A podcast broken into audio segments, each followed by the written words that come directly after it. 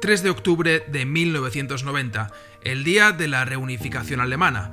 Ya no había dos, una al este y otra al oeste. Desde ahora, Alemania volvía a ser una sola. Han pasado casi 30 años de la reunificación y es tiempo de hacer un balance. Soy Andreu Jerez y junto a Franco de Ledone te vamos a contar lo que nos ha dejado la transición alemana. Willkommen.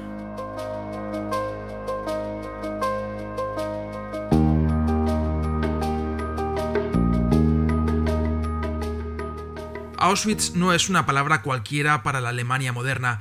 Ese campo de concentración y exterminio erigido por el nacionalsocialismo en el sur de la actual Polonia fue un elemento central para la llamada solución final que los nazis idearon para los judíos europeos y otras minorías del viejo continente. En él fueron asesinadas más de un millón de personas. La lógica industrial de Auschwitz supone un punto de inflexión en los crímenes cometidos por el ser humano a lo largo de la historia, Auschwitz se iba a morir, sí, pero no sin que antes sus víctimas fueran obligadas a ofrecer su trabajo esclavo y sin que sus verdugos hubiesen calculado la optimización de las ejecuciones masivas y la productividad de los internos. La destructiva eficiencia de Auschwitz habría sido además imposible sin la disciplinada participación del funcionariado del Estado nazi. Mientras más de un millón de personas eran deportadas al campo de exterminio, miles de funcionarios se encargaban de sellar documentos oficiales y de aplicar los decretos y las leyes vigentes en la Alemania nazi. Es lo que los historiadores llaman racionalización del crimen o como lo describió la teórica judío-alemana Hannah Arendt, la banalidad del mal. Así las cosas, ¿qué significa ser alemán después de Auschwitz? ¿Cómo se construye la identidad alemana después del holocausto organizado y perpetrado por la Alemania nazi?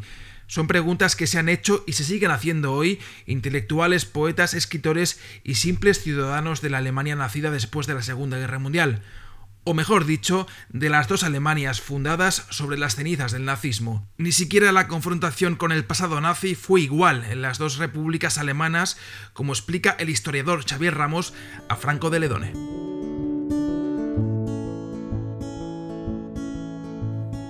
Partamos de una premisa. La identidad es una construcción. Sí, tenemos determinadas características innatas, pero a lo largo de nuestra vida vamos incorporando, vamos cambiando, vamos socializando, reforzando aspectos, características de nuestra propia identidad. Y así la vamos construyendo. Se trata de algo dinámico. Con los pueblos, con las naciones, sucede algo similar. Su identidad se construye a partir de sus costumbres, del territorio que ocupan, del clima en ese lugar y de tantos elementos más. Pero también de sucesos, de acciones, de sus consecuencias, es decir, de su historia. Escribir la historia es una forma de moldear una identidad, y en el caso alemán, el nacionalsocialismo ocupa un lugar muy importante. A partir del procesamiento de sus atrocidades, del horror generado, del daño causado, los alemanes han redefinido su identidad. La memoria sobre el holocausto, por ejemplo, algo que Andreu les contará en unos minutos. Pero antes de llegar a eso, tengo otras preguntas. ¿Cómo fue en la RDA esa reflexión, esa confrontación con la etapa más oscura? Se lo pregunté a Xavier Ramos, profesor de la Universidad de Valladolid y experto en la historia de la RDA. Eh, la RDA se proclamaba a sí misma, como es lógico, parte de la historia alemana. Lo que ocurre es que no se proclamaba parte de toda la historia alemana sino que era heredera de las tradiciones progresistas. Así es como lo definían. Nosotros no tenemos que pedir perdón respecto al pasado, no tenemos que hacernos cargo de, de lo que hizo Alemania anteriormente, porque quienes estamos aquí somos las víctimas de esa anterior Alemania que por fin hemos tomado las riendas de nuestro destino. Se trata de una postura de ruptura total, borrón y cuenta nueva. Pareciera como que los responsables de lo que ha sucedido, de las atrocidades, de toda esa etapa oscura, han sido derrotados y solo queda mirar hacia adelante e iniciar un nuevo periodo. Pero ¿es posible desentenderse del pasado inmediato? ¿Qué pasa con las víctimas? ¿Qué pasa con el trauma colectivo y el trauma o los traumas personales? Eh, en la RDA hubo una amplia política de conmemoraciones de las víctimas una política mucho más acusada de conmemoración de la resistencia antifascista, frente a la cual algunas víctimas que no habían tenido esa resistencia quedaron, quedaron no del lado pero sí en una posición secundaria. Fue el caso de los judíos, cuya, cuya relevancia pública no se adquirió como víctimas hasta los 70.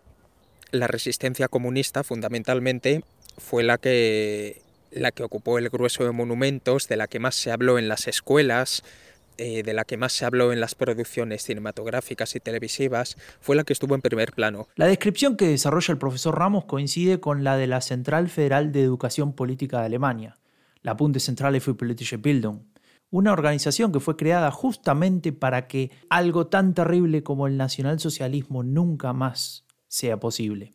Tanto Ramos como la Bundeszentrale für politische Bildung remarcan que el elemento sobresaliente de la cultura conmemorativa, es decir, de la memoria en la RDA, era el antifascismo. Y en este marco de pensamiento no entraba, por ejemplo, la cuestión de la culpa.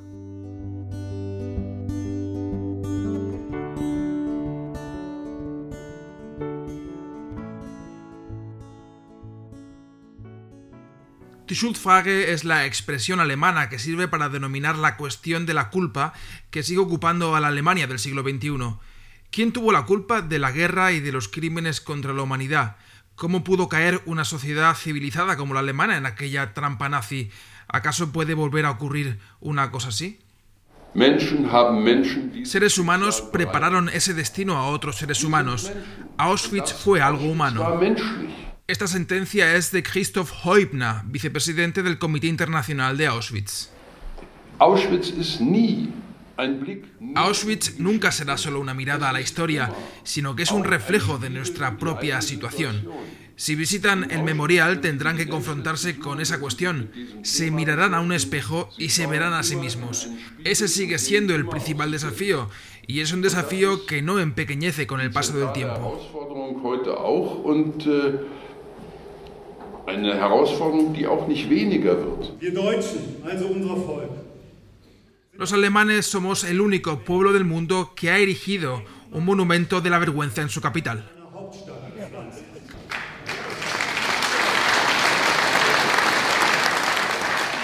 Los aplausos son para Björn Höcke, líder del ala más radical de la ultraderecha de Alternativa para Alemania, AfD, Höcke dijo esto en 2017 sobre el monumento conmemorativo del Holocausto erigido en Berlín. Hitler y los nazis fueron solo una cagada de pájaro en los más de mil años de exitosa historia alemana. Y esto lo dijo en 2018 Alexander Gauland, cofundador padre ideológico de AfD y copresidente de la fracción parlamentaria del partido. AfD obtuvo más de 5 millones de votos en las últimas elecciones federales de 2017. La banalización del holocausto no es, por tanto, cosa del pasado en Alemania. Forma parte de la realidad política del país. Está representado en su Parlamento Federal, en el que la ultraderecha lidera la oposición y es la tercera fuerza más importante. Esos intentos de minimizar el peso histórico del holocausto, de relativizar su importancia en la identidad nacional alemana, contrastan con los testimonios de los últimos supervivientes de los crímenes nazis. Petra Michalski reconoce que no les queda mucho tiempo. Ella y su esposo Franz vivieron en primera persona al Tercer Reich y sobrevivieron a él. Franz tiene ascendencia judía. Se salvó porque sus padres lo dejaron en un internado católico en Francia. Sus padres no lo consiguieron. Los Michalski recorren hoy escuelas y centros juveniles para ofrecer su testimonio. Forman parte de la última generación de supervivientes del Holocausto. Su principal objetivo en lo que les queda de vida es explicar aquello en primera persona. Yo les digo a los niños y a las niñas, a los jóvenes, ustedes son nuestros testigos, la herencia de nuestro testimonio. Y si un solo escolar de una clase, de un colegio, nos asegura que les contará a sus hijos lo que nosotros le contamos, entonces nuestro esfuerzo ya habrá valido la pena. Sobre esa tensión entre la relativización o incluso la negación del holocausto y la constante recuperación de la memoria histórica, se está construyendo la identidad alemana en esa transición o redefinición nacional en la que se encuentra el país tres décadas después de la caída del muro de Berlín.